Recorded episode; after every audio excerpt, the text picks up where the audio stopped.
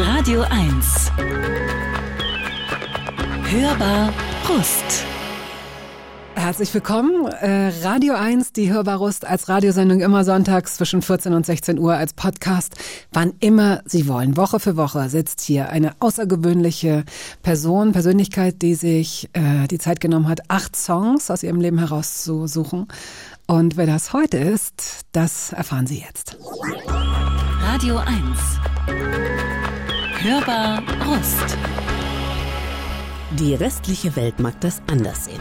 Aber ja, unser heutiger Gast beweist, es gibt so etwas wie eine höhere Bestimmung, eine Berufung, jedenfalls für ihn. Joachim Krohl begegnete der Schauspielerei wie einem Menschen, in den er sich vom ersten Moment an verliebte und der diese Gefühle in gleichem Maßen erwidert. Gut, nicht von der ersten Minute an. Krohl musste ein bisschen warten, geduldig sein, aber als sie endlich füreinander frei waren, die hohe Kunst der Darstellung und der in Herne zur Welt gekommene Student, da konnte sie dann nichts mehr stoppen. Joachim Krohl spielte sehr früh nicht nur in den erfolgreichsten Kinofilmen mit, er war es auch, ohne den diese Filme nicht annähernd so gut geworden wären. Wir können auch anders, der bewegte Mann, keiner liebt mich, Rossini, Lola rennt. Naja, und seitdem rennt oder besser gleitet der 64-Jährige unverändert glücklich liiert mit seiner Leidenschaft durch die Jahrzehnte. Fernsehen, Kino, Theater. Wir freuen uns für ihn und besonders natürlich darüber, dass er heute zu Gast in der Hörbarust ist. Herr Kroll, und Sie haben so gute Laune. Das will ich nicht vermasseln. Herzlich willkommen mit offenem Mikrofon. Hallo, grüße Sie. Ich kann mir vorstellen, dass wenigstens jedes zweite Interview beginnt, möglicherweise auch dann schlauerweise, bevor das Mikrofon geöffnet wird, mit, ich war ganz erschrocken, als ich Ihren Namen eingab, dass da der Serienkiller, das Monster, die Bestie vom Niederrhein, der Schlechter von Duisburg gezeigt wurde. Äh, werden Sie, werden Sie da häufiger drauf angesprochen? Ja, allerdings. Ich habe ich hab vor äh, zwei, drei Jahren in England gedreht und da bin ich nicht so sehr bekannt. Und die ganzen Kollegen von der Insel und auch die, die aus Amerika kamen, hatten alle meinen Namen gegoogelt und hatten diese Geschichte in petto. Und dann gab es in einem schönen Hotel, äh, in, einem, in einem schönen Raum so ein kleines Dinner zum Kennenlernen.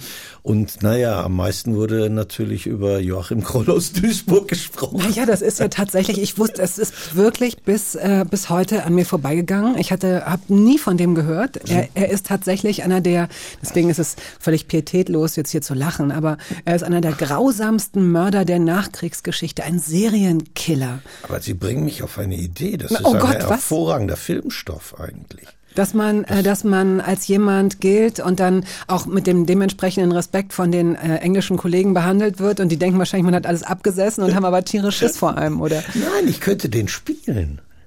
Oh, okay. Ja. Ja, Kroll, aber dann kriegt man es echt nicht mehr auseinander, ne? Das wissen Sie. Kroll, Kroll spielt Kroll spielt Kroll. Kroll. Ja, Da, ja. da haben wir schon die Headline. Das ist der einzige Unterschied, das ist das zweite L. Bei Ihnen gibt's da dieses äh, Accent Graf, das aber, was dem ist O, das? Ja, wie das nennt kommt sich aus das dem wirklich? Polnischen. Ja. Oh mein Gott, wie die Polen das nennen, weiß ich jetzt, habe ich Oh, vergessen. oh. Äh, aber das bedeutet, dass man das O wie ein offenes U spricht, Krul. Ach, Krul. Wir dachten, wir machen's richtig, wenn wir Kroll ja, sagen. äh, bitte behalten Sie das auch bei, weil sonst wird es mit einem U geschrieben, nicht wahr? Und äh, ja, und es heißt Okay. äh, König, nicht mehr und nicht weniger. So, aber da sind wir ja schon eigentlich bei, bei Ihrer Geschichte.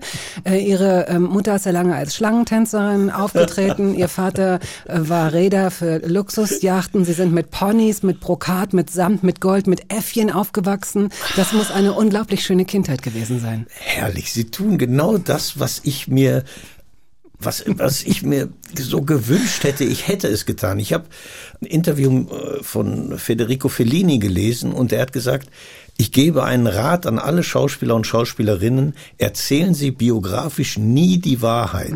Sie werden sich für den Rest Ihres Lebens langweilen. Erzählen Sie immer eine andere Geschichte. Und natürlich war meine, was war? Schlangentänzerin. Eine sehr Schlangentänzerin? kleine Schlangentänzerin. Vielleicht für kleine Vielleicht Schlangen. für kurze Schlangen, genau, so kleine Blindschleichen oder Kreuzottern, wer weiß. Und ähm, naja, wie, wie wäre denn dieses, äh, gönnen wir doch diesem erfundenen Leben, dieser Kurzbiografie nochmal so ein, zwei Sätze oder Minuten. Also ihr Vater besaß diese Reederei für Luxusjachten. Ähm, Wie war es in diesem, Sie sind in so einem sehr, sehr fast so ein, so ein Anwesen groß geworden. Da liefen Zwergponys rum, Äffchen Ja. sprangen rum. Ja. Ähm, es gab sehr viele Edelmetalle, die überall rumlagen. Wie war das für Sie? Ja, natürlich äh, in der Kindheit nimmt man das als selbstverständlich wahr, aber dann spätestens in der Pubertät gewinnt man ja so einen Oppositionsgeist und ich habe das alles abgelehnt. Ich war der Revolutionär in der Oh, Familie. was dann, haben Sie mit den Ponys gemacht, mit den Äffchen? ähm, freigelassen natürlich. Natürlich. In Herne? Nein, das, das Schloss stand nicht in Herne, Ah. das, das stand äh, an der an der Côte d'Azur? Äh, nee, das ist an der deutsch-belgischen Grenze. Das ist ein uralter uralter Landsitz. Ach, Erinnerungen. Naja, Ja. die Ponys äh, liefen weg, äh, die äh, kleinen Äffchen auch. Mhm. Ich habe dann auch äh, quasi das Personal aufgerufen, eine, ein selbstverwaltetes Anwesen. Äh, das, Das ist so eine Kolchiose geworden, ja, ne? ja, genau, aber das hat sich auch nicht bewährt. Hat sich nicht bewährt? Nein, nein, nein, nein. Ja, interessant, was man erfährt, wenn man so ein bisschen nachbohrt manchmal. Ne? Ähm, niemand hat Ihnen jemals geglaubt, dass Ihr Vater Steiger war. Nein, war auch nicht. Reihe Grätsch. Nein, er war Kohlenhauer. Aha, wie, wie, wieso steht da Steiger überall äh, in, der, in der Zeche Friedrich der Große oder sowas? Das stimmt. Aha, Äh, Internet. ach, verstehe. I don't know. Das, da, wenn man, wenn man alles korrigieren wollte, was da irgendwann mal steht. Es sind Assoziationen. Man sagt, mein Vater war Bergmann. Eine Journalistin oder ein Journalist äh, sagt, äh, ja, das sind ja alles Steiger, also besonders wenn ich aus Süddeutschland komme. Äh, auf der Zeche heißen die äh, Leute Steiger, dann war der wohl Steiger. Und dann steht das irgendwann da. Da Okay. kann keiner was dafür. Es ist ja auch jetzt nicht wirklich wild. Ich, ähm, äh, und das, deswegen können wir es auch so ein bisschen auflösen. Die meisten von Ihnen und euch werden es auch schon begriffen haben. Also letztendlich beginnt kaum ein Gespräch oder zumindest kommt es drin vor, dass, dass dieses Lokalkolorit, von dem Sie äh, eben schon so ein bisschen gesprochen haben, diese Biografie, von der man dann auch wieder wirklich nie frei wird, Ja. ist natürlich auch, hat sowas ähm, Herzliches und hat so eine gewisse Temperatur, wenn man weiß, ihr Vater polnischstämmig war Bergmann, ihre Mutter, so, das ist natürlich Das- so, der, dieser Mann kommt aus der Seele des Pots, so, das ja, hört ja man das gern. kann man sagen. Äh, um den Begriff nochmal zu erläutern, Steiger, das ist quasi so der, der Meisterrang in der, in der äh, sehr, sehr eigenwilligen Zechenhierarchie. Mhm. Also der Kumpel ist der Kumpel, der Steiger ist der Vorgesetzte. Und mein Vater ist auch nicht polnischstämmig, das sind, Guck dir das da, da ist eine Generation dazwischen. Also wir sind ganz alter Ruhrgebietsadel. Mein Vater ist auch schon in Herne geboren, wie ich. Meine Mutter kommt aus Wanne-Eickel. Aber es gibt, wie in vielen Ruhrgebietsbiografien, Verweise nach Schlesien und so weiter. Aha, na Gott sei Dank habe ich mit was völlig Erfundenem angefangen, sodass diese zwei Fehler, die da sich jetzt äh, in der Recherche eingeschlichen haben und die hoffentlich jetzt ein für alle Male, die äh, äh, reproduzieren sich nämlich von äh, Interview zu Interview, von Artikel zu Artikel. Ähm, hoffentlich gibt es jetzt mal so einen riesengroßen Tintenkiller, der das alles löscht. So. Sie haben mitgebracht. Wir haben nochmal nachgefragt, genau, nach einem Song aus Ihrer Kindheit. Ja, Jugend. Aus Ihrer Jugend. Also es sieht, äh, da stand Kindheit oder Jugend. Ich habe äh, mehr, mehr Jugend geht nicht. ich ich habe gerade sogar noch mal auch, wie wir es alle tun im Internet, nachgeschaut und habe den Termin tatsächlich gefunden, damit ich die Geschichte erzählen Ja. kann, wenn es ja, gewünscht ist. jetzt zum Beispiel. Also dis, dieser Song Tumbling Down von Steve Harley und Cockney Rebel, der lief in dieser Version 1974 auf dem Reading Festival, wo ich mit meinen Freunden war. Wir hatten uns damals einen Brit Rail Pass gekauft, da konnte man mit äh, mit Zügen durch England fahren für kleines Geld und so weiter und hatten uns vorgenommen, wir werden diesen Sommer in den englischen Pubs verbringen, weil das in, in, in Deutschland kein Problem, ein Lokal zu besuchen. Ja. Ich hatte völlig vergessen, dass ich im Juni erst 17 geworden war. Wir gingen, wir waren also vier Jungs hoch, hoch motiviert, trinkfest und äh, haben die erste Kneipe geentert und der Wirt sagte, May I see your ID, please? Und äh, naja, Waren denn Ihre Freunde auch äh, dementsprechend jung oder Nee, gab es da nee, welche, war- die schon war Sie waren nicht? Oh nein. Ja, wie, wie endete das denn für Äh, Sie? wir, haben, wir haben die Ferien auf dem Campingplatz mit Dosenbier verbracht. also Solidarität. Sie sind jetzt nicht. Äh, absolut. Die haben sich rührend um mich gekümmert. Ich musste es mir natürlich zehnmal am Tag anhören. Schau mal, die Kneipe, die wäre auch toll gewesen. Da wäre ich auch gerne reingegangen oder da. Und so, in dem Rahmen haben wir dieses Reading Festival Ja. besucht und da hat äh, Steve Harley da, diesen Song gesungen. Und wann immer ich diese Platte höre, bilde ich mir ein, dass diese Live-Aufnahme genau dann aufgenommen wurde, als wir auch da waren. Gee, but it's hard when one lowers one's guard to the vultures.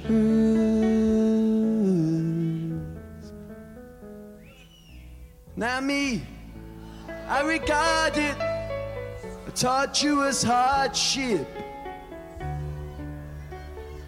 The smolders, it's like a peppermint eaten away. Will I fight? Will I swagger? I swear. He, he, my lady, she cries like a baby. Scold us. Comes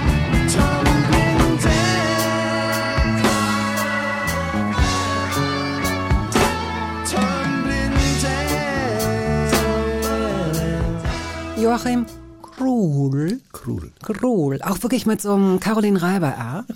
ja? Krull? Krul. Krull?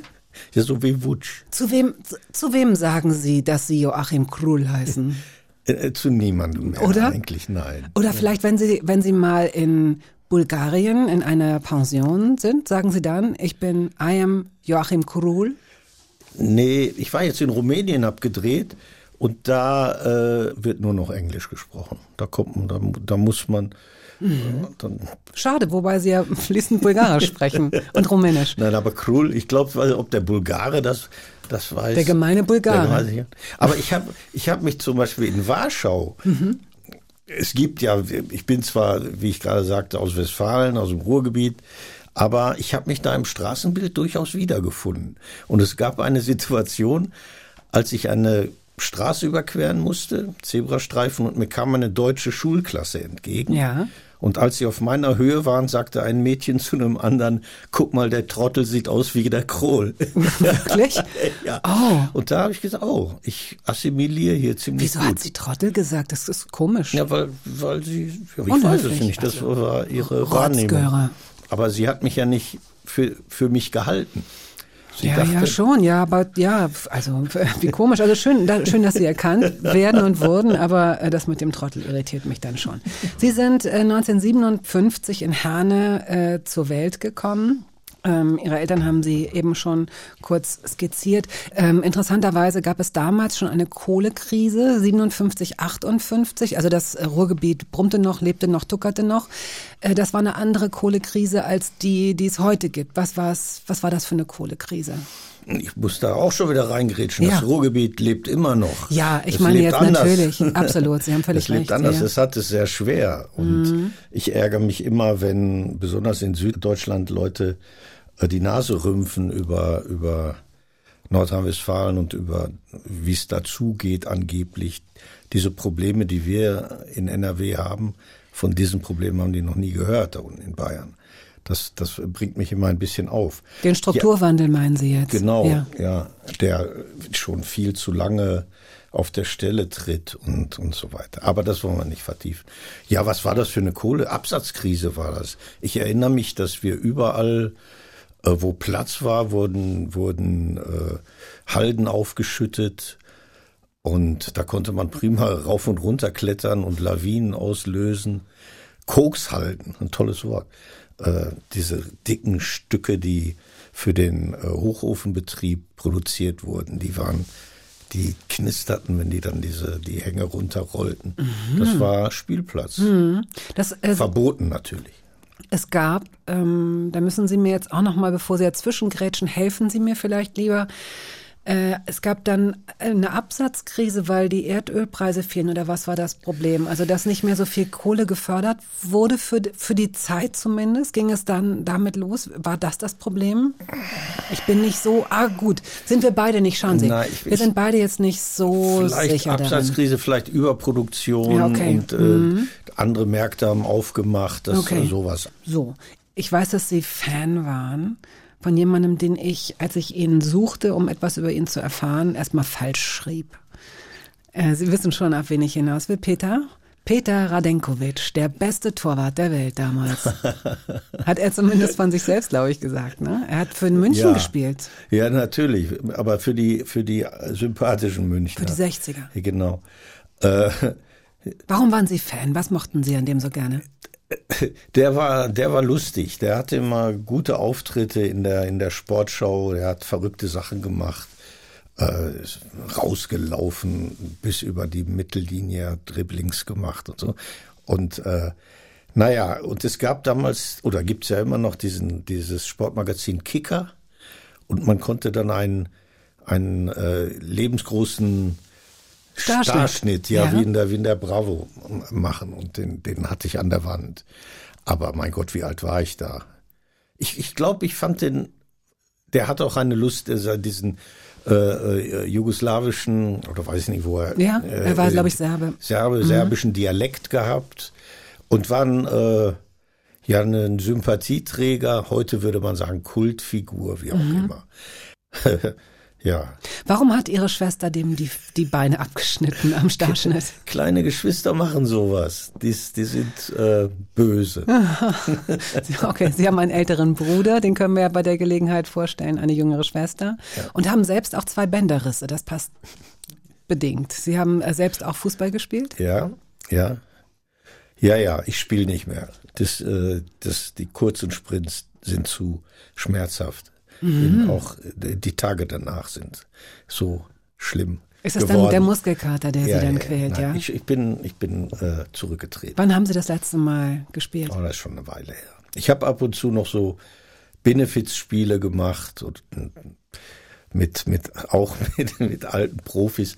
Das, das war immer sehr lustig, Leuten zu begegnen, die man aus ganz, die man vom Bildschirm kennt oder aus dem Stadion, im Stadion bewundert hat. Und plötzlich sitzt man auf einer Bierbank mit denen und trinkt eine Flasche Bier und sagt, mein Gott, ey, der Raducano, Mann. Oder Der lebt ja auch noch, der Radenkovic. Radenkovic lebt noch? Ja. Oh ja, soll er lange leben. Ja, ja. das glaube ich, Jahrgang 34. Mhm. Also ich habe zumindest kein Todesdatum gefunden.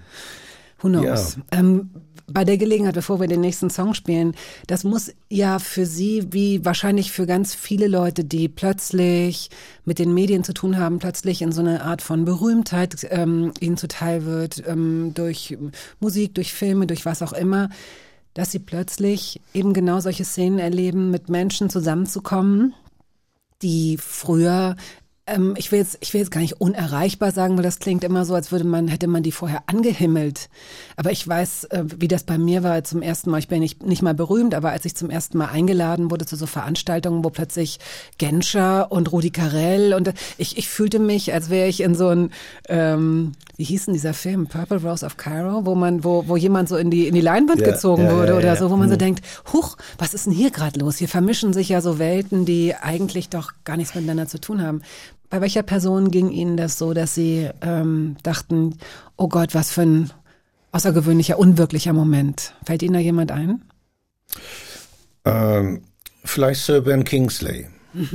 Das war, das war in Prag für äh, Anne Frank, eine HBO Disney Produktion.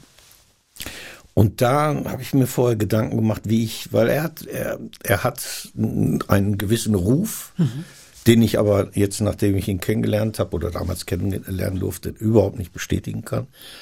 Und ich, ich habe mir überlegt, wie ich, wie ich, wie gehe ich damit um?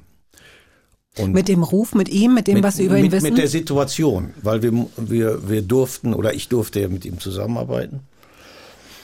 Und ähm, ich habe mir dann vorgenommen, es gibt dann diese Situation, wo man sich zum ersten Mal begegnet und ich habe ihm einfach gesagt, äh, Sir Kingsley, working with you means a lot to me.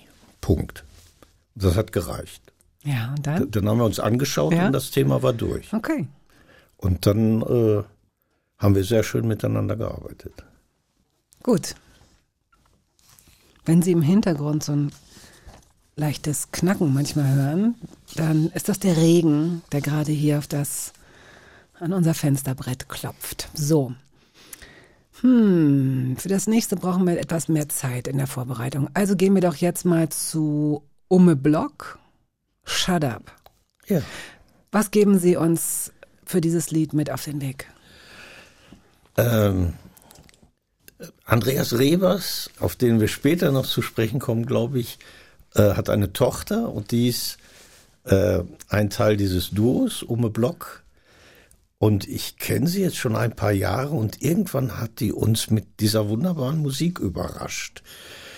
Und sie ist mit ihrer Partnerin, wo ich jetzt, wo mir der Name leider nicht einfällt, tut mir leid, ausgerechnet in dieses entsetzliche äh, Corona-Loch gefallen. Die wollten gerade durchstarten, hatten eine, eine tolle Tournee, Open-Air-Auftritte in Deutschland, in Italien, überall. Und dann fand nichts statt. Ja. Aber ich war so beeindruckt von denen, dass sie sich nicht im geringsten den Schneid haben abkaufen lassen, haben weiter und weiter produziert. Und das ist dabei rausgekommen und ich höre das sehr gern.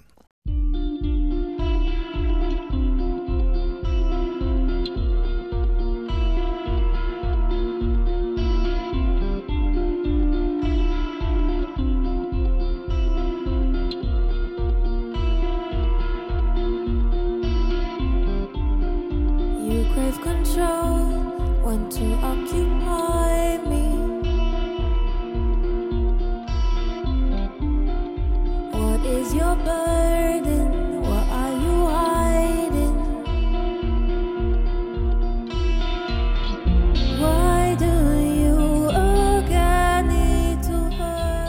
Umme Block war das, Shut Up. Ähm, spielen übrigens, haben wir gerade gesehen, am 4. Dezember in äh, Berlin in der Kantine Berghain.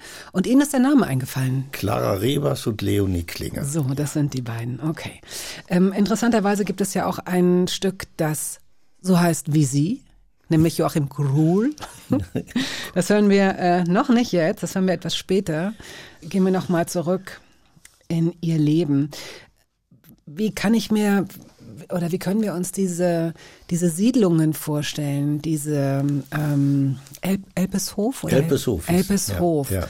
Was sind das für Siedlungen gewesen? Wie sahen die aus? Oder Das- heute noch vielleicht? Ja, ja, die gibt's noch. Ich glaube, es gibt eine Fantasie von diesen Zechensiedlungen.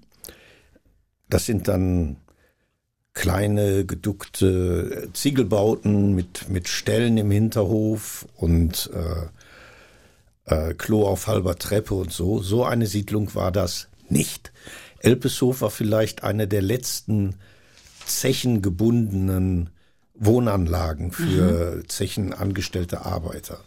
Wie viele Straßenzüge umfasst so eine, so eine Siedlung? Und das da Ungefähr zehn Straßen? ja doch, doch, es war eine Ringanlage und da ist, Sie müssen sich vorstellen, das ist vorher Bauernland gewesen. Darum heißen die Straßen auch Sudkampshof, Jürgenshof, das ganze, der ganze Komplex heißt Elpeshof. Ja. Das war Bauernland und da wurde dann eine große Wohnanlage mit Grundschule, Hauptschule, äh, äh, Sparkasse, Edeka-Laden, Milchbauer, wo man äh, äh, Molkereiprodukte kaufen, Lotto, Toto, Friseur, wo alles, alles neu gebaut wurde. Äh, wenn ich heute da manchmal vorbeikomme, muss ich äh, mich wundern, wie grün das geworden ist, weil all die, die kleinen Bäume, die damals gepflanzt wurden, sind jetzt natürlich riesengroß. Und äh, Haben Sie da auch mal eingepflanzt? mein Vater hat mit Sicherheit da Obstbäume gepflanzt. Und äh, dass leider die Flächen, eigentlich war das eine tolle Anlage, da konnte man, konnte man gut zusammenleben. Es war viel Raum da. Heute ist jeder Flecken, der noch zu bebauen war, bebaut worden. Was erstmal das einheitliche Bild zerstört hat und das in eine Enge verwandelt hat, die überhaupt nicht schön ist. Aber ich lebe da seit, seit Jahrzehnten nicht mehr. Ihre Erinnerungen sind ja, sind ja da. Wann waren Sie denn das letzte Mal da, um genau diesen Blick abzugleichen? Ach, wenn, wenn ich Freunde äh, in Dortmund besuche, dann kann es sein, dass ich mal von der Autobahn runterfahre und eine Schleife drehe. okay. Einfach aus nostalgischen Gründen. Ähm, Ihr Vater war nicht Energiefunktionär, aber Energie. ähm, Das, das war die Gewerkschaft Bergbau und Energie. Okay. Industriegewerkschaft Bergbau und Energie. So und ist, ist er dann Energiefunktionär gewesen oder wie nannte man das? oder Nein, Energieberater? nein. Es, oder? es gab, nein, nein, nein, es gab, das war ja eine äh, Gewerkschaft Mhm. und äh, so ein Verbund hat eine Struktur. Und das sind, die unterste Ebene sind die Ortsgruppen. Und da treffen sich die Kumpels im Hinterzimmer von der Kneipe am Sonntagmorgen und diskutieren.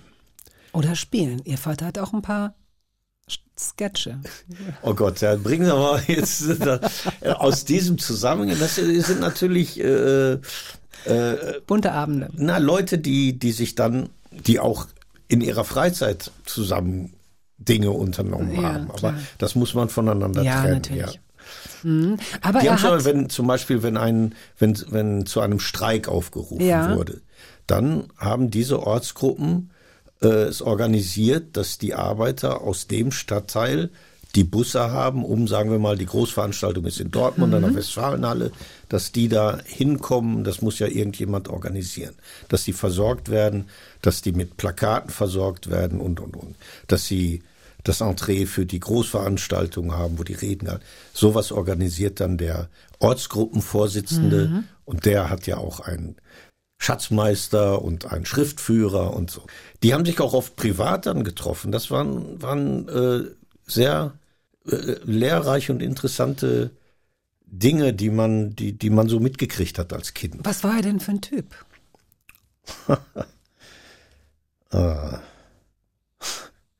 Das ist das, das kann, kann man mit einem Wort nicht sagen. Das ist, äh, ich, er ist sehr früh gestorben, mit 59 und ich glaube, dass ich mich eigentlich erst in den letzten Jahren mit, mit dieser Frage befasse. Spätestens als ich 59 wurde. Das Ja, man war, merkt, dass es- war so ein Schlüsselmoment. Ich habe ihn sehr gern gehabt. Er war sehr kommunikativ, er war sehr beliebt. Er war sehr hilfsbereit, hat sich um junge Leute gekümmert.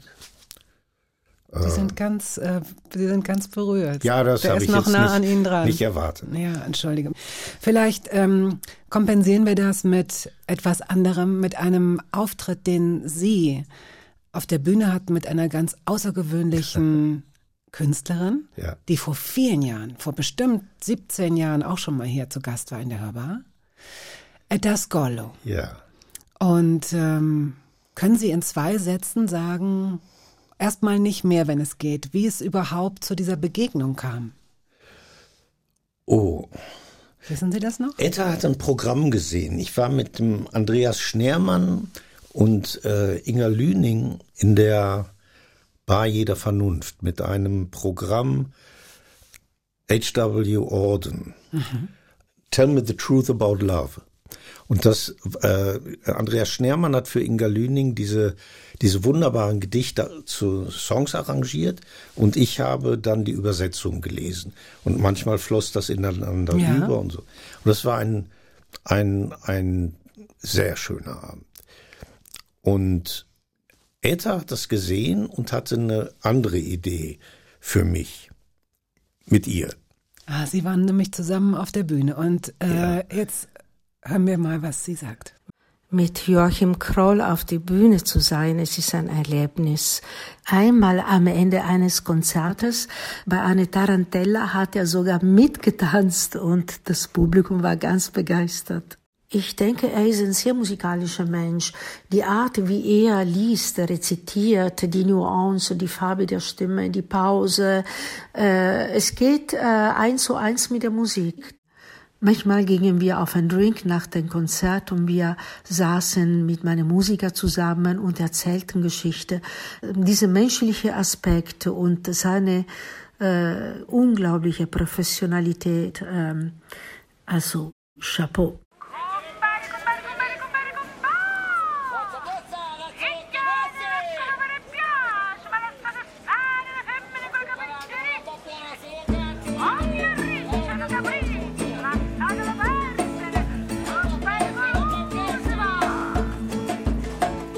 Piegata col tuo pare se volta sposa però non ti piegare. Una donna riccia curici ricci teddy essa ti incanta però dopo due mesi vuole piriare no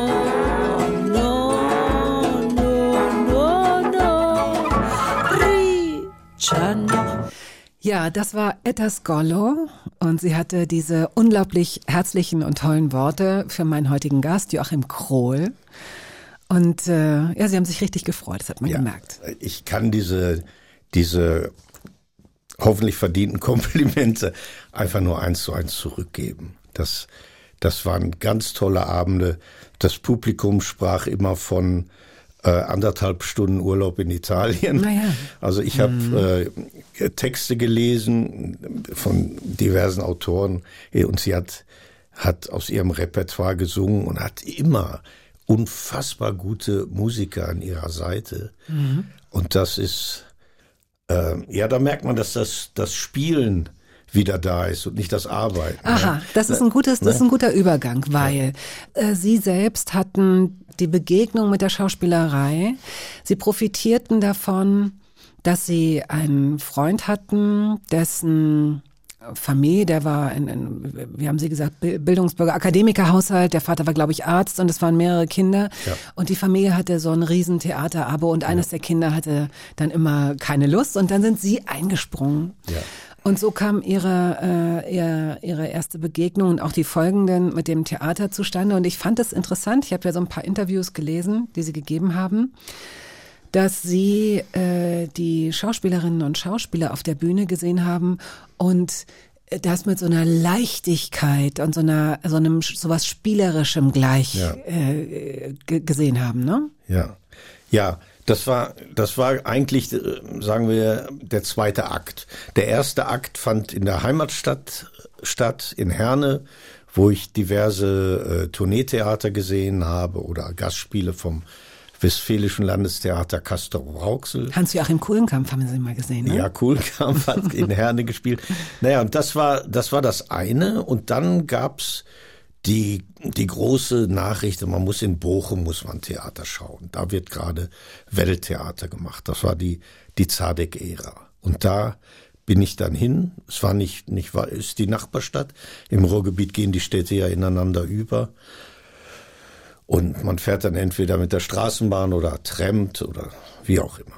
Und da habe ich dann genau diese Eindrücke gehabt mit einem unfassbar guten Ensemble, wo man nie den Eindruck hatte, da, da, da, da ist, das ist mühsam oder nein, es war immer mit offenem Mund konnte man da sitzen und hat, es war wirklich Theater fürs Publikum. Und die waren so beliebt und die Stadt hat, hat die Schauspieler umarmt. Sowas gibt sonst eigentlich nur noch in Wien. Ja. Ja, Also- ich, ähm, es hat mir deswegen so gut gefallen, weil äh, sie haben, sind ja dann wirklich mit richtig gutem Theater als, als Zuschauer losgelaufen. Daher hat sich ihnen auch äh, diese Leichtigkeit transportiert, dass sie selbst dachten, das ist ja gar keine Arbeit, das ist ja Spiel, das macht Ja. denen Spaß, das können sie auch, das wollen sie auch. Und interessanterweise ist das ja manchmal der Punkt, den Zuschauerinnen und Zuschauer an sie zurückspielen und sie reagieren immer ein bisschen irritiert, weil es heißt ja dann immer ja der Krohl, ach ja, das ist der so ein Weglasser, der spielt ja nicht viel, aber darin liegt ja oft auch die Kunst, ne, dass man denkt, es ist so leicht.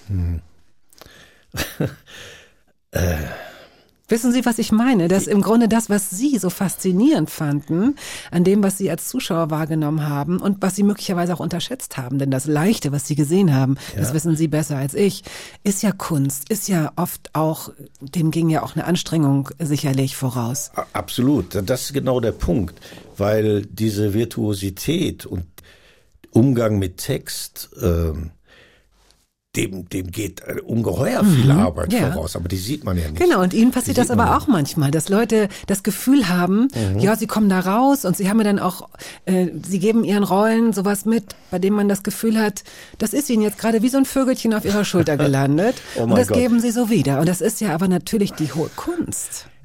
Wenn das so ist, dann soll es so sein und ich freue mich drüber, aber da kann ich selber nichts zu sagen. Ja, wahrscheinlich. Ich bemühe mich natürlich, äh, es, es gibt so Schlüsselmomente. Ich, vielleicht war ein Schlüsselmoment, dass ganz früh mir irgendein Dozent gesagt hat, äh, also du machst das alles ganz anständig, aber du weißt gerade gar nicht, wo du bist.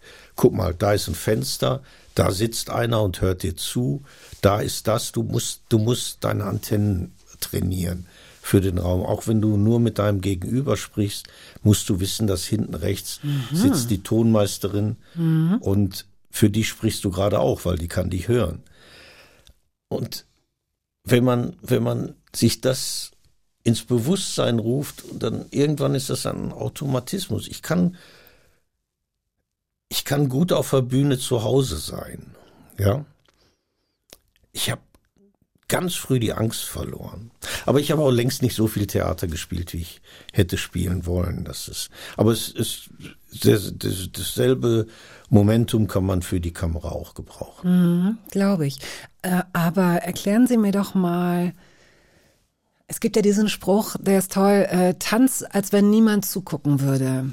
Dance like nobody's watching. Das ist irgendwie schön. Und ich habe jetzt gedacht, dass die besondere Auflösung für Schauspielerinnen und Schauspieler die ist, dass man, da gibt es vielleicht auch mehrere Wege oder offenbar mehrere Wege, dass man auf der Bühne steht und eigentlich das alles drumherum vergisst. Also äh, das Gegenteil dessen, was Sie gerade gesagt haben. Also nicht, dass man sich gewahr macht, dass da das Fenster ist und da noch der und dann ein Tonmann und Licht und blablabla, sondern dass man eigentlich, dachte ich, wie eine Sprudeltablette, die ins Wasser geworfen wird, sich auflösen lässt da oben auf der Bühne. Nein. Das eine ist ja die Interaktion Ja. mit, mit deinem Partner. Und davon sprach ich gerade. Dass man diese, diese Situation gemeinsam erlebt, die immer eine andere ist. Ja, Ist sie? Immer eine andere. immer eine andere. Wow. Ja. Äh, das, das ist diese, nee, das habe ich, hat, hat mir nie, das Runterspulen von Vorgängen und so hat mich nie interessiert. Es ist, jeder Kollege kommt am Abend mit einer neuen Befindlichkeit auf die Bühne. Also das, das ist, das ist sehr, sehr, sehr spannend.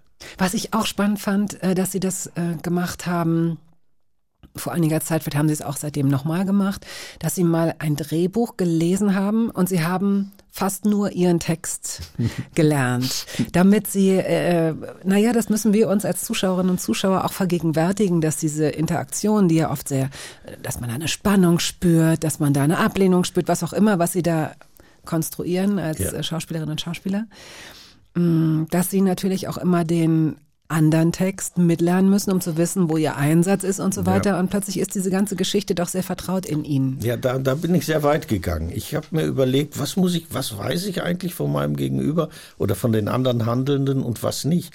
Äh, Was hindert meine Figur vielleicht sogar, wenn, wenn sie das weiß? Und habe ganz konsequent nur mein, mein Part gelesen.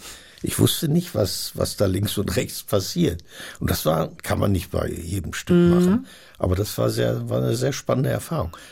Ich hatte den Eindruck, dass meine Aufmerksamkeit erheblich größer war. Bestimmt, ja, mit Ja. Sicherheit. Dass wenn man äh, ohne Außenspiegel fährt, vielleicht so, ne? Dass man genau gucken muss, was da jetzt rechts und links kommt. Ja. ja, genau. So.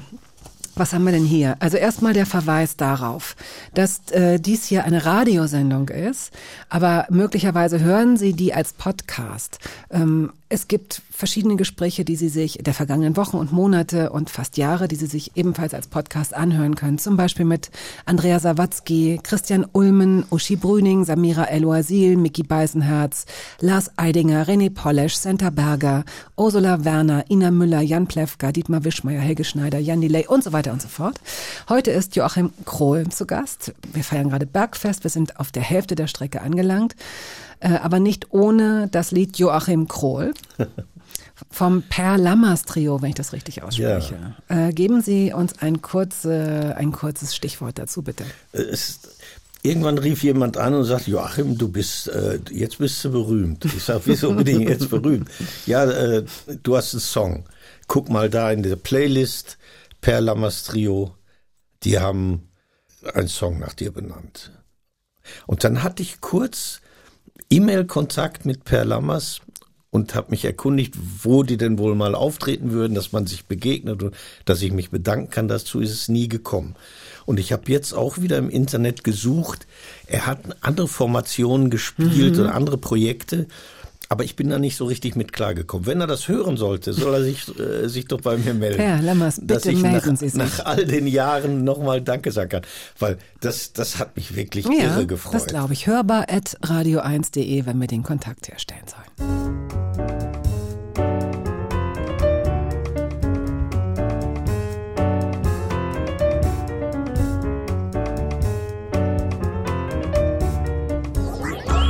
Radio 1. Hörbar Brust. Der Schauspieler Joachim Krohl ist heute hier zu Gast und nun äh, möchte ich Ihnen was in eigener Sache sagen. Klingt total ernst, ne? Was kommt denn jetzt? Ähm, ich möchte Sie darauf hinweisen, dass Jahr für Jahr äh, wird der Deutsche Podcastpreis ausgelobt und wir haben schon mal den Europäischen Podcastpreis gewonnen. Es ist wirklich ein bisschen äh, länger her schon. Aber auf den Deutschen werden wir tatsächlich auch scharf, auch wenn wir uns das natürlich äh, ob dieser ganzen unglaublichen Konkurrenz wahrscheinlich abschminken können. Aber nichtsdestotrotz, die Geste zählt.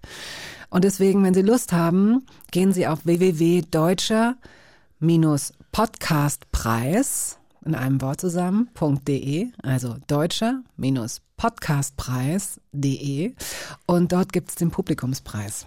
Und unter der Kategorie Lifestyle, wie kann es anders sein, finden Sie auch die Hörbarus. Und da können Sie Ihre Stimme abgeben. Und jetzt ähm, eine Fangfrage äh, an mein Gegenüber, an den Schauspieler Joachim Krohl, der heute zu Gast ist.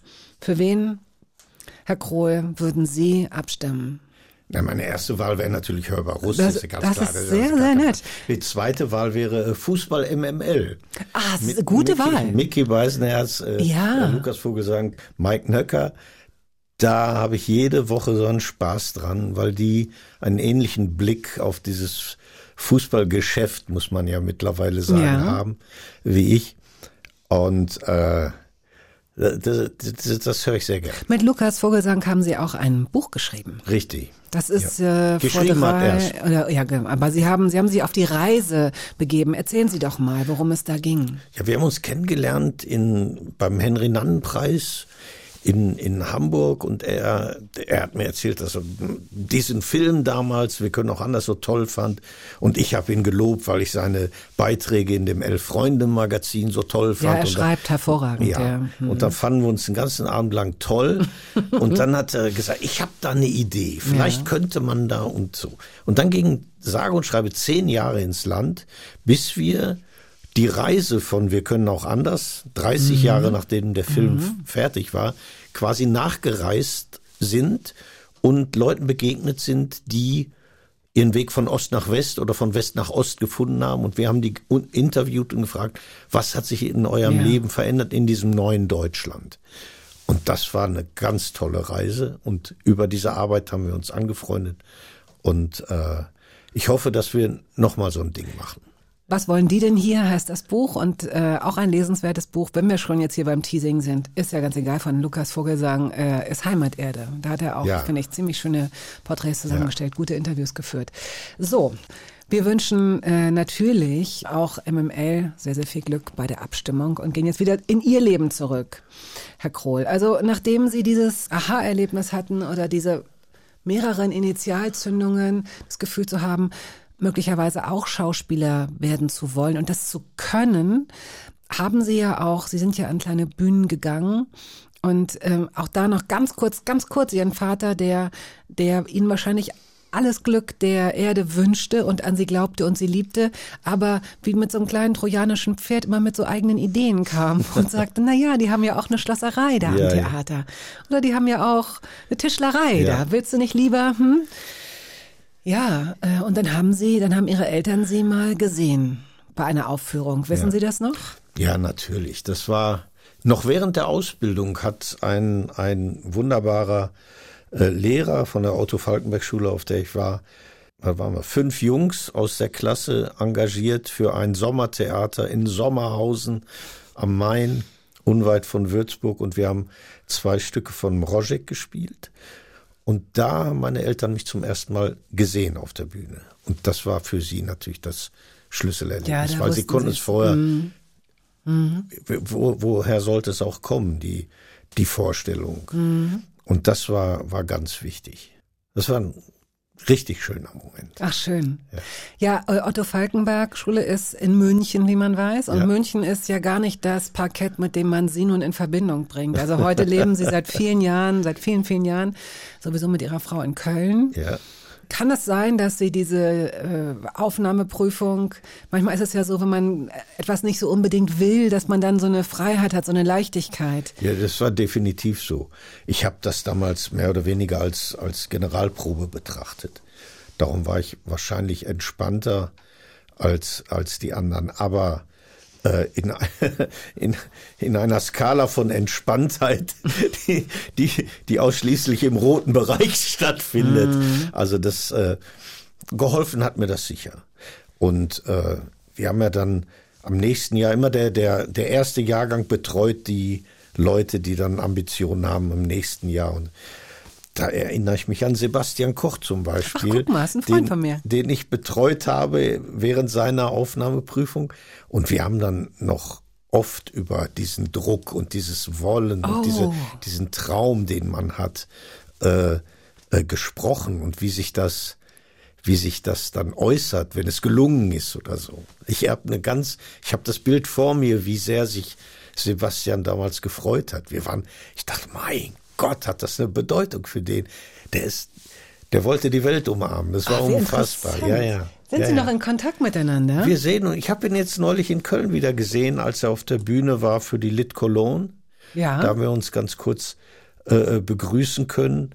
Man läuft sich immer mal wieder über den Weg, aber wissen Sie, die viele Leute leben hier in, in Berlin, ich, ich sitze in Köln. Man hat keinen Alltag miteinander. Das ist in diesem Geschäft sowieso so, dass man wenig, dass man sagt, das ist jetzt eine Freundschaft oder so. Das mit den Freundschaften, denn eigentlich, so wie ich das von vielen Kolleginnen und Kollegen von Ihnen gehört habe und auch ganz gut nachempfinden kann, ähm, ist ja diese diese Intimität, diese völlig komprimierte Intimität Ja. mit voller Konzentration, ob es nun drei Wochen sind oder vier Wochen Dreharbeiten, wo man so eng beieinander ist und so intensiv miteinander und sich dann wieder loslässt. Es ist irgendwie komisch, oder? Ja, das ist eine Besonderheit dieser, dieser, dieser Arbeit.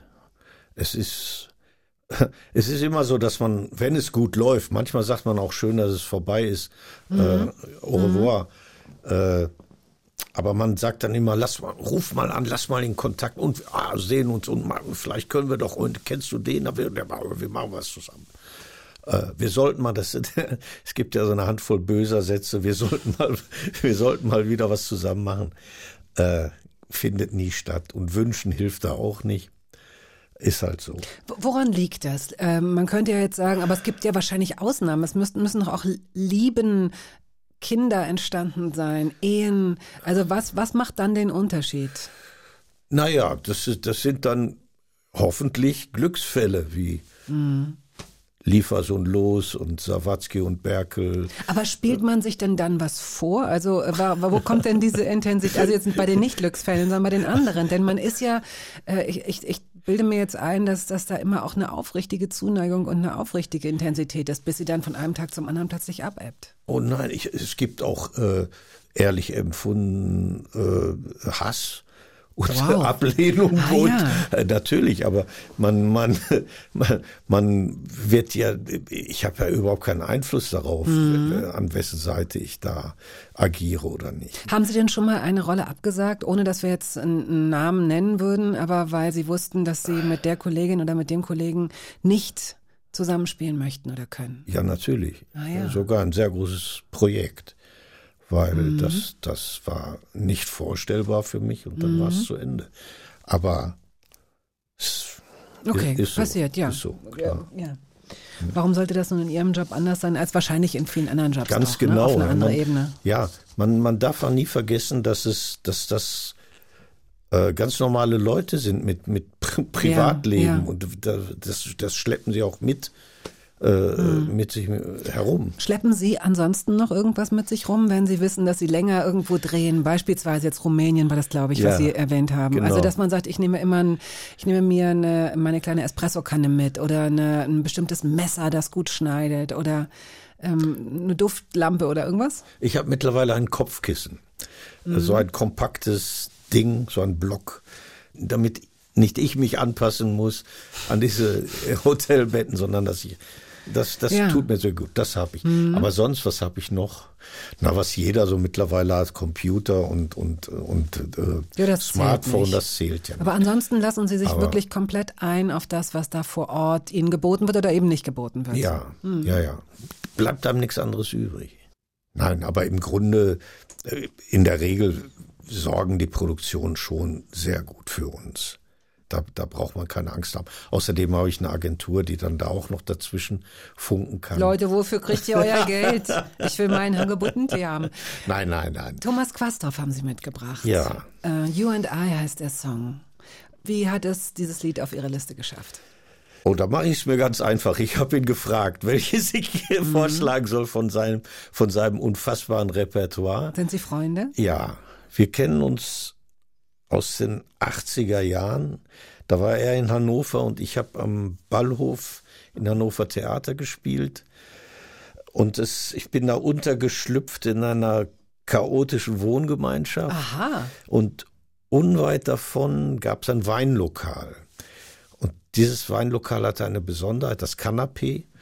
Da stand ein brillanter Flügel drin und der, der Betreiber des Lokals hat von der Musikhochschule Leute engagiert, um da Konzerte zu, zu äh, veranstalten.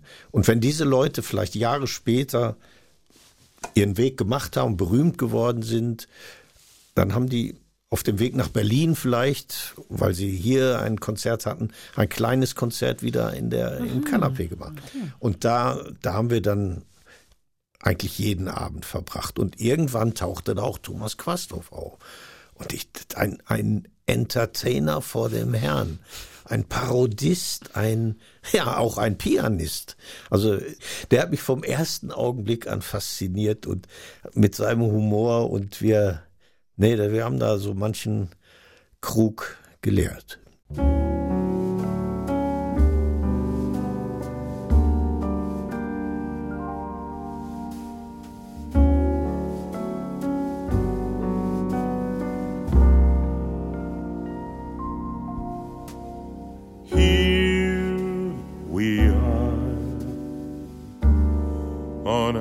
together.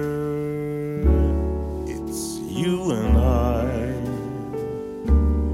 God has made us fall in love. It's true. I really found someone like you.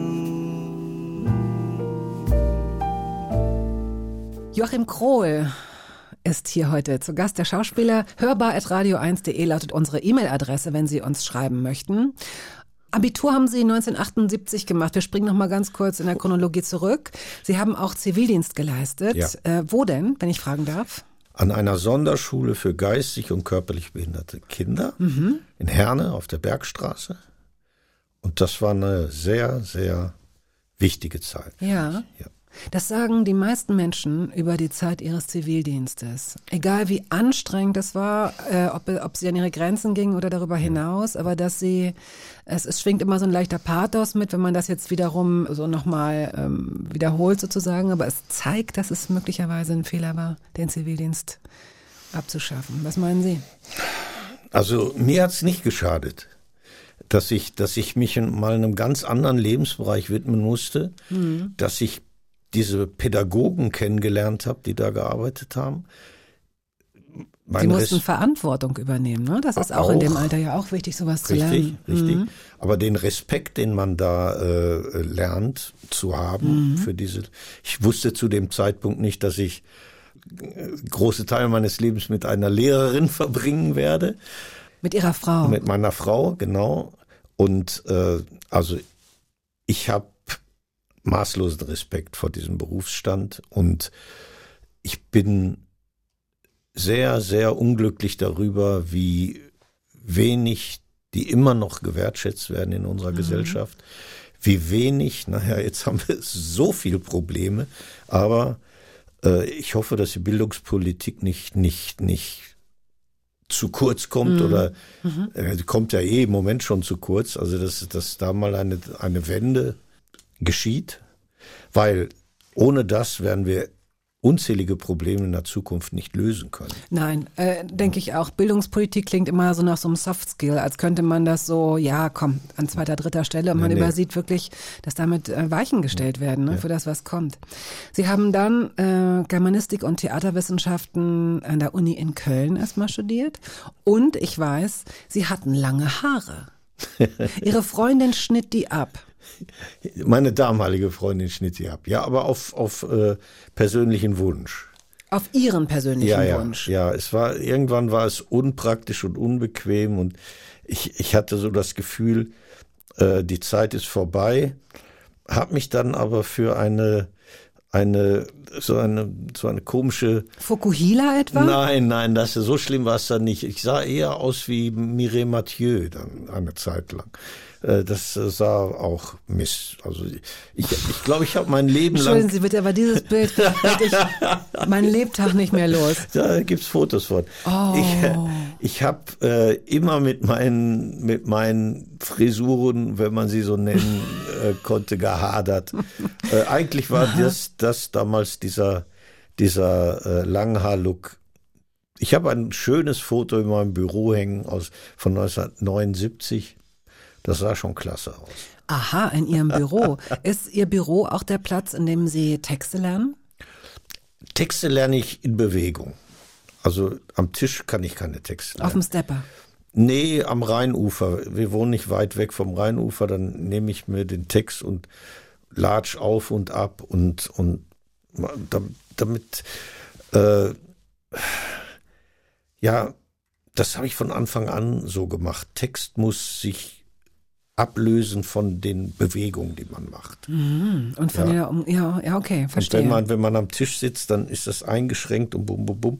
Ich muss, muss, der muss fliegen und fließen können. Wie war das für Sie, als es, ähm, also es kam dann noch das Studium in München und dann Sie, da kannten Sie Ihre Frau schon, die Ja. lebte in Köln. Ein weiterer Grund, warum ähm, München äh, maximal so Luftwurzeln, aber nicht wirklich äh, äh, tiefe Verwurzelung bedeutete für Sie. Sie sind manchmal sogar für einen Tag, habe ich äh, mal gehört, irgendwo zurückgetrennt. Das sind immerhin. Das sind, Sagen wir für eine Nacht. Gut, sagen wir für eine Nacht. Das sind sechseinhalb Stunden oder sieben Stunden, wenn man gut durchkommt. Äh, diese Liebe hält bis heute was sehr, sehr Schönes und erwähnenswert. Und es gab nicht nur äh, diese erfolgreichen Zeiten, sondern erstmal lief es relativ langsam an, mal dies, mal das. Interessanterweise ihre Premiere, sie wollten ja unbedingt nach Bochum ans Schauspielhaus Ja. und wurden da erstmal abgelehnt, hatten dann aber doch ihre Premiere durch, durch ein Gastspiel oder was war das? Ja, das äh, durch einen Stückvertrag. Also ich habe dann kein Engagement bekommen, kein Anfängervertrag für zwei Jahre, wie das üblich ist, sondern äh, für für ein Stück nur. Da hatte ich aber schon in diesem kleinen Theater unterschrieben, In, in Mörs oder wo war im das? Mhm. Schlosstheater Mörs im Niederrhein, was, was mir dann mächtigen Ärger eingebracht hat, weil das an dem Intendanten da äh, vorbeilief. Ja, das hättest du mir sagen müssen, diese Termine unverzichtbar. Und ich sage, hey, ich spiele dann im Haus, wo ich hingehöre. Sei doch froh. Und er war sehr beleidigt. und, ist aber auch äh, sehr selbstsicher, dass man sagt, ich spiele an einem Haus, wo ich hingehöre als Anfänger, mein lieber Spitz. Ich war dann noch zweimal als Gast in Bochum. Ich habe alle Männer durch. Peimann, Hausmann, Hartmann.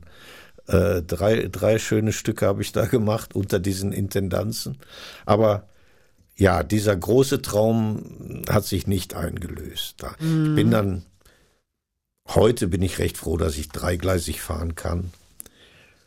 Aber äh, es hat Zeiten gegeben, wo ich, wo ich da gehadert habe und dem nachgehangen. Mord ohne Hass.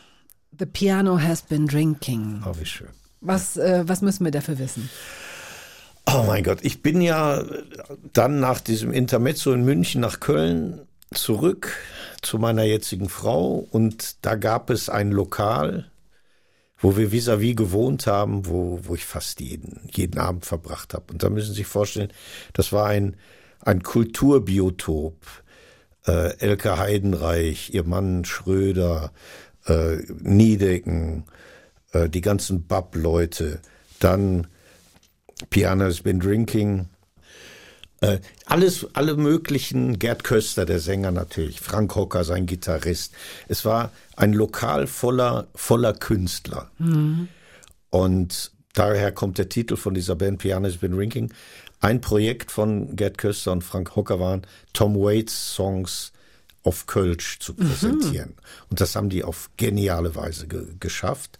Und diese, die Mord ohne Hass, äh, soweit ich weiß, gehört aber nicht in diese Zeit. Mord Hass ist in meinen Ohren der beste Antikriegssong, den ich kenne. Oh. Und äh, ich, ich halte Gerd Köster für einen grandiosen Texter und das ist für mich Kölsche Seelenmusik.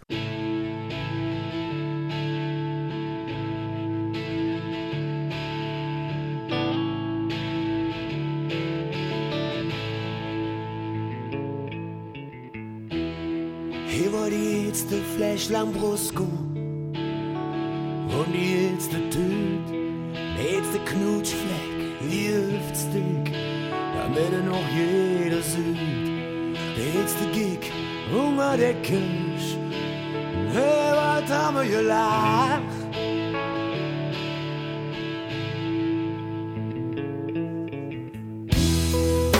Gummisbrot und Granaten und ein Tasse Schmolz für Ips. Die Knutschflecke, dätte Bloden, waren voll mit jedem Knieps. Da weißt du nie ein Ding im Leben. Hier hat ja die Russe gehabt. Joachim Krohl ist heute hier zu Gast. Wir freuen uns sehr. Wir äh, jagen ihn auch schon tatsächlich eine Weile hinterher. Also ähm, wir hatten sie immer so wie so an so einem Mantel, der so gerade noch in der Tür und da, zack sind sie wieder verschwunden, weil sie so unglaublich viel zu tun haben. Und deswegen sind wir so glücklich, äh, dass es jetzt mal geklappt hat. Es gibt auch ein aktuelles Projekt, zu dem kommen wir gleich. Aber ähm, natürlich muss ich Sie fragen, wie das für Sie war, als es dann losging. Ich habe vorhin schon äh, darüber gesprochen. Es gab ähm, so Durststrecken, die wahrscheinlich viele Schauspielerinnen und Schauspieler kennen. Manche sogar ein Leben lang, die meisten ein Leben lang. Äh, über 90 Prozent äh, ihrer Kolleginnen und Kollegen. Ja, hadern mit der Schauspielerei, werden sie nicht los wie eine Geliebte, aber können sich auch nicht davon ernähren. Bei Ihnen ist es glücklicherweise in eine ganz andere Richtung gegangen. Ja, da klopfen Sie auf Holz. Sind Sie abergläubisch? Ach, nee, nicht wirklich. Aber, Aber manchmal. es- ja. Man möchte es lieber auf jeden Fall. Ich bin es nicht, aber ich klopfe trotzdem. Ja, Ja, genau. gut. Hm. Anfang der 90er Jahre kam der entscheidende Anruf einer ähm, sehr beliebten und sehr erfolgreichen Casterin, die sagte, hey, hier gibt's so einen äh, jungen Regisseur, den musst du unbedingt kennenlernen. Das war Detlef Buck. Und 1993 kam dann das äh, Resultat raus. Wir können auch anders. Ein äh, unglaublich guter, lustiger, besonderer Film. Ja. Also der muss Ihnen Spaß gemacht haben.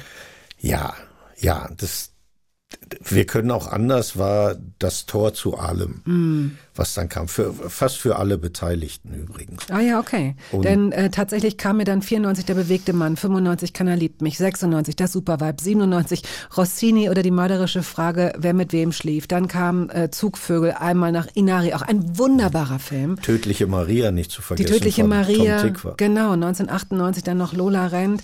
Äh, das ist das Who is Who der Kino-Bestseller der, der ähm, ja, besonderen Filme. Nicht nur äh, in der Zeit, sondern auch rückblickend. Was, wie hat sich das für Sie angefühlt, als Sie mittendrin waren? Also das muss, war das so ein Höhenflug, so ein Rausch? Es ist mir ja äh, relativ spät passiert. Ich war bei, bei äh, Wir können auch anders 35.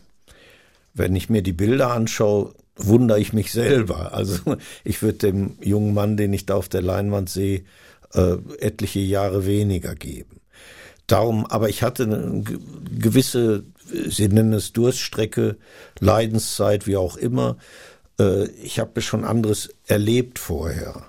Es war jetzt nicht so, oder ich habe auch beobachten können, was bei anderen passiert, was möglich ist und was nicht.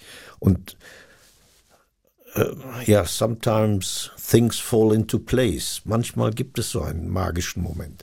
Das war übrigens ein ganz lieber äh, äh, Kollege von der Schauspielschule, Freund Otto Kuckler, der diese Casterin auf mich aufmerksam gemacht hat. Die kannte mich zwar, aber manchmal braucht es eine Mhm, andere Begegnung, die sagt, hast, denk doch mal an den. Mhm. Und so, so war das. Und äh, Ja, so ging's los. Aber als Sie dann mittendrin stecken, vielleicht äh, romantisiert oder idealisiert man das auch von außen. Und vielleicht braucht es auch erstmal das Leben und den Abstand, um es dann rückblickend anders einordnen zu können. Und während man da drin ist, ich habe mir versucht vorzustellen, wie es für mich, wie ich das mit, mit, mit aller möglichen Fantasie, ich hätte wahrscheinlich gedacht, ey, das kann doch nicht wahr sein, schon wieder, wann reißt das ab, wie lange geht das noch gut? Mhm.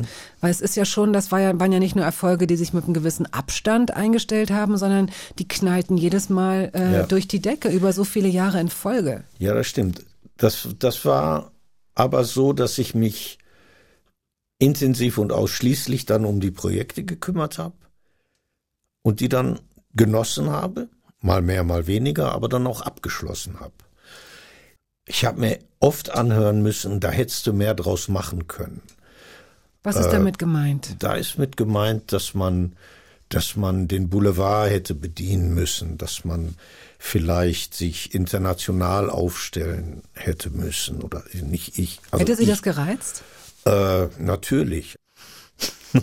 ich, äh, wie ich gerade schon sagte, ich war, wenn ein Film vorbei war, dann geht ja immer ein Jahr ins Land, bis gefeiert wird. Das war mir manchmal schon zu blöd.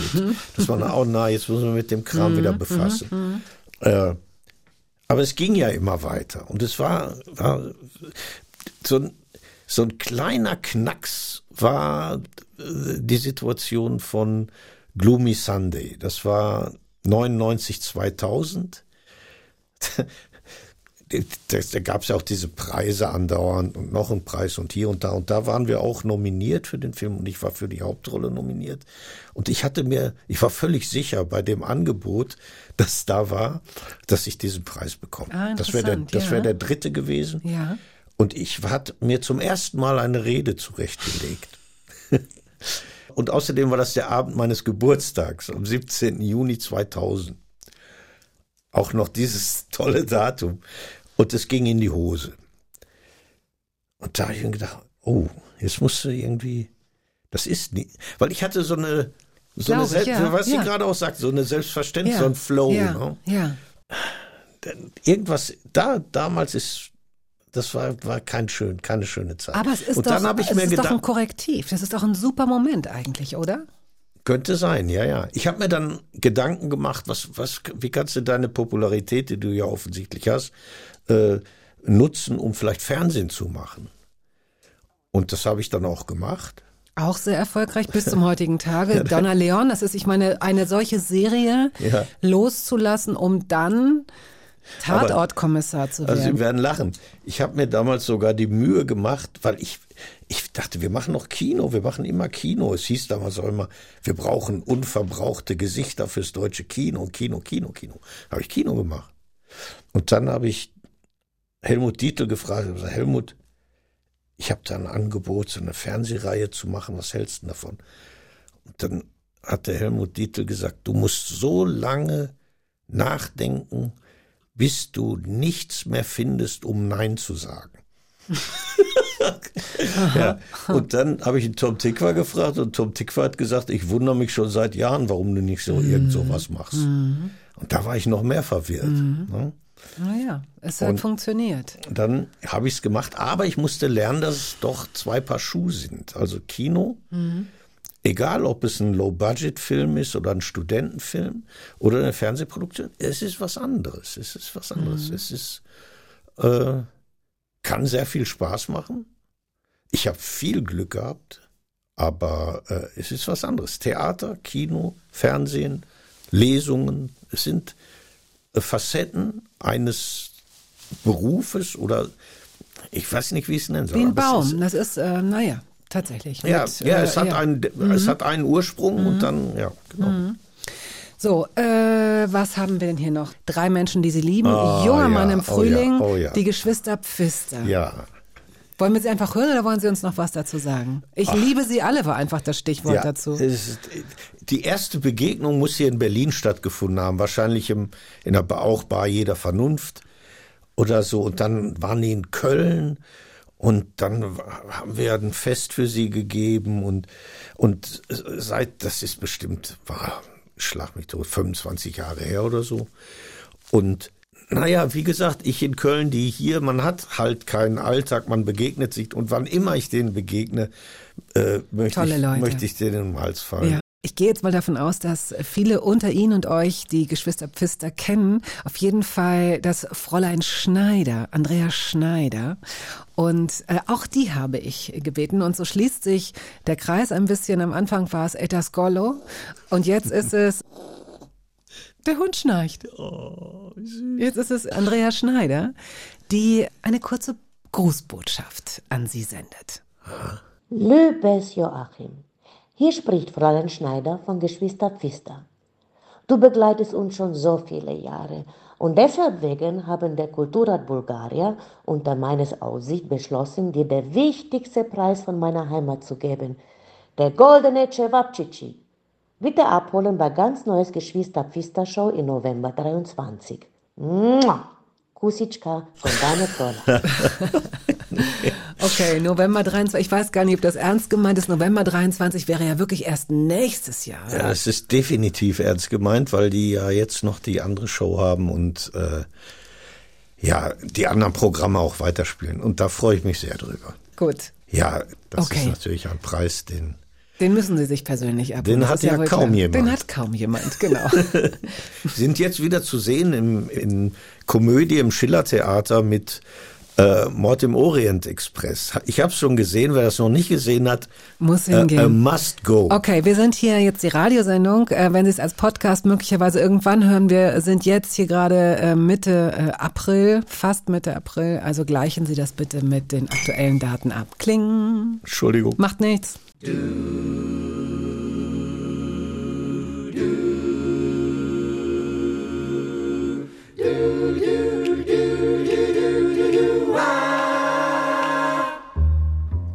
Junger Mann im Frühling möchte nicht allein sein. Was macht er dann? Was macht er dann? Er lacht sich eine an. Der Schauspieler Joachim Krohl ist heute hier zu Gast. Es gibt einen Anlass. Also es gibt viele Anlässe, aber in dem Fall konnten wir sie hier in dieses Studio ziehen, weil ihnen daran gelegen ist, dass möglichst viele Menschen den Film Endlich Witwer Forever Young sehen. Das ist eine, wenn man so will, ein, ein Teil zwei, eine Fortsetzung. Es ist ein autonomer Film. Man kann den einfach so sehen, auch wenn man den ersten Teil nicht gesehen hat. Aber die meisten Menschen auf der ganzen Welt haben diesen ersten Teil gesehen. Der ist ziemlich erfolgreich gewesen. Und Ja. Sie, Ihnen war das damals schon wichtig, diese erste Episode vor ein paar Jahren, weil Sie da inhaltlich sehr viel mitgewirkt haben. Helfen Sie uns doch mal auf die Sprünge. Ach, das ist schnell erzählt. Ich bin damals 59 gewesen und dieses Jahr auf den 60. hin war nicht schön. Da habe ich mir viele Gedanken gemacht und äh, zurückgeblickt und was kommt noch. Ich glaube, das geht sehr, sehr vielen Leuten so in diesem Moment. Und da habe ich mich mit der wunderbaren Produzentin Doris Sander hier aus Berlin zusammengesetzt und habe gesagt, lass uns doch mal überlegen, wie man genau das, was mich gerade beschäftigt, was kann man damit machen? Und dann kam der liebe Pet Rampelt vom ZDF dazu und dann haben wir einen Autoren gefunden und haben hin und her überlegt und daraus ist diese Geschichte Endlich Witwer. Äh, endlich Mhm. Witwer entstand von jemandem, der glaubt, nachdem seine Frau tragisch verstirbt, äh, was aber nicht im Vordergrund steht in der Handlung, sondern einfach passiert ganz am Anfang, äh, traurigerweise. Er glaubt, er hat eine zweite Chance und jetzt geht das Leben mit 60 wieder los und er kann endlich das machen. Was er irrt sich natürlich radikal, Mhm. weil er hat ja nicht nicht sein Leben verpasst, er- sondern er hat sich selber verpasst. Oh, gute in dieser Formulierung. Beziehung. Ja, toll. Und dann spielen ihm seine Kinder eine Haushaltshilfe zu und die wäscht ihm den Kopf und öffnet ihm die Augen. Und damals war es mir ganz wichtig, dass da kein Love Interest äh, eine Mhm. Rolle spielt, sondern das ist eine ganz autonome, sehr starke Frau, die Mordsprobleme wuppt. Und ich stehe dann plötzlich da und sage, oh mein Gott, meine Mhm. Egozentrik. Und sie sagt, Höllisch egozentrisch. Egal. Ja. sie sagt, sie sind höllisch egozentrisch und das ist kaum auszuhalten. Und er geht aus diesem Film geläutert Mhm. hervor. Und dann haben wir uns einigen können, dass wir das Ende so offen gestalten. Ich dachte, das hat eine Chance. Diese Figur, die habe ich so gern, die würde ich gerne nochmal in anderen Zusammenhängen spielen. Der Film war auch sehr erfolgreich. Ja, wir hatten eine Mordsquote Mhm. Und die Kritiker haben uns, haben uns wirklich gelobt.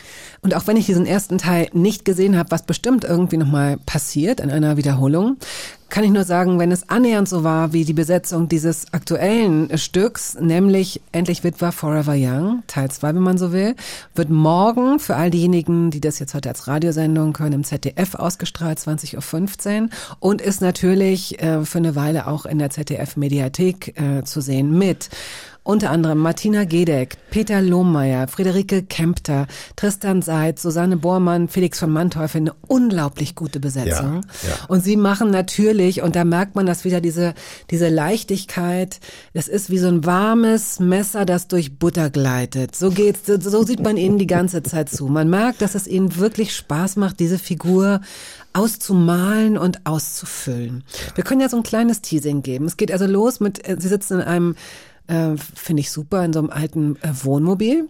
Sie haben ein Ziel vor Augen. Wo fahren Sie hin? Das, das Fernziel ist Marokko. Es ist eine Reise, die vor 40 Jahren nicht stattgefunden hat, die ich jetzt nachholen will. Ja. Und aus nostalgischen Gründen äh, besuche ich zwei Freunde aus der Jugend, von denen ich aus dem Internet erfahren habe, dass sie immer noch da in der alten Heimat auf einem Bauernhof leben. Und uns verbinden so viele Geschichten. Und ich, wie ich auch im Film sage, ich dachte, ich komme mal einfach vorbei. Ja. Und äh, Im Film sagen Sie auch, seit wann geht's im Leben eigentlich um das, was man will?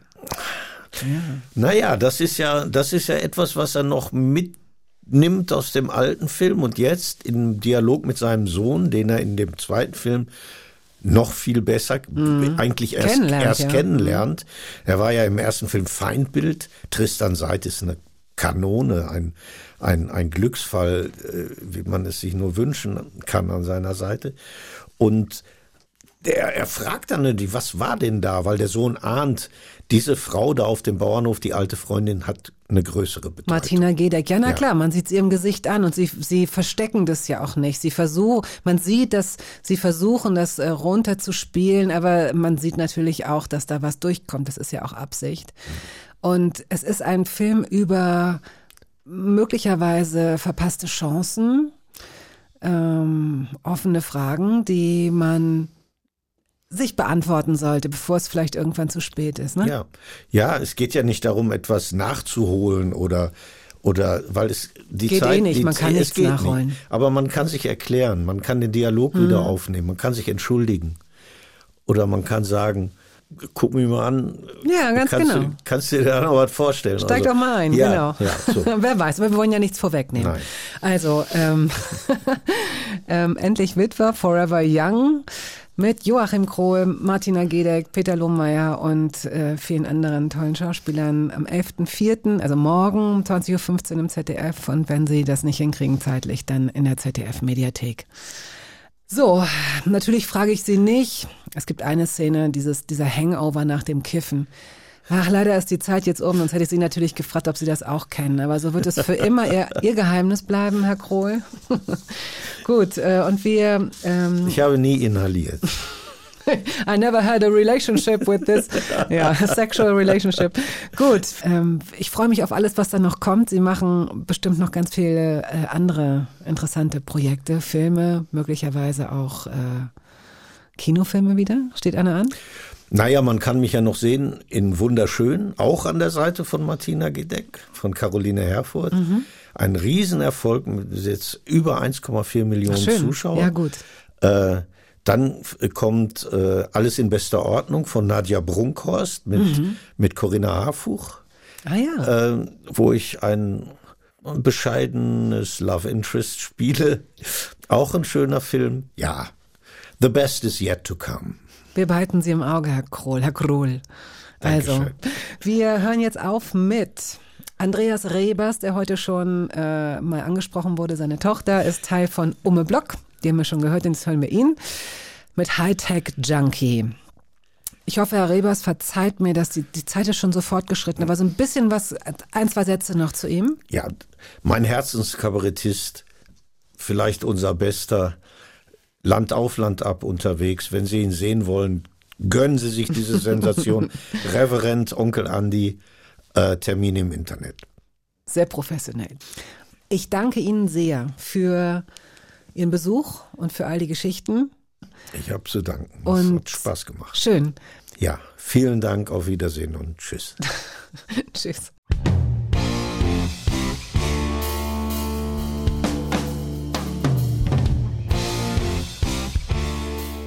Das war der Podcast der Radiosendung Hörbar Rust. Wir hoffen, dass es Ihnen gefallen hat. Wenn Sie möchten, Sie können ihn abonnieren.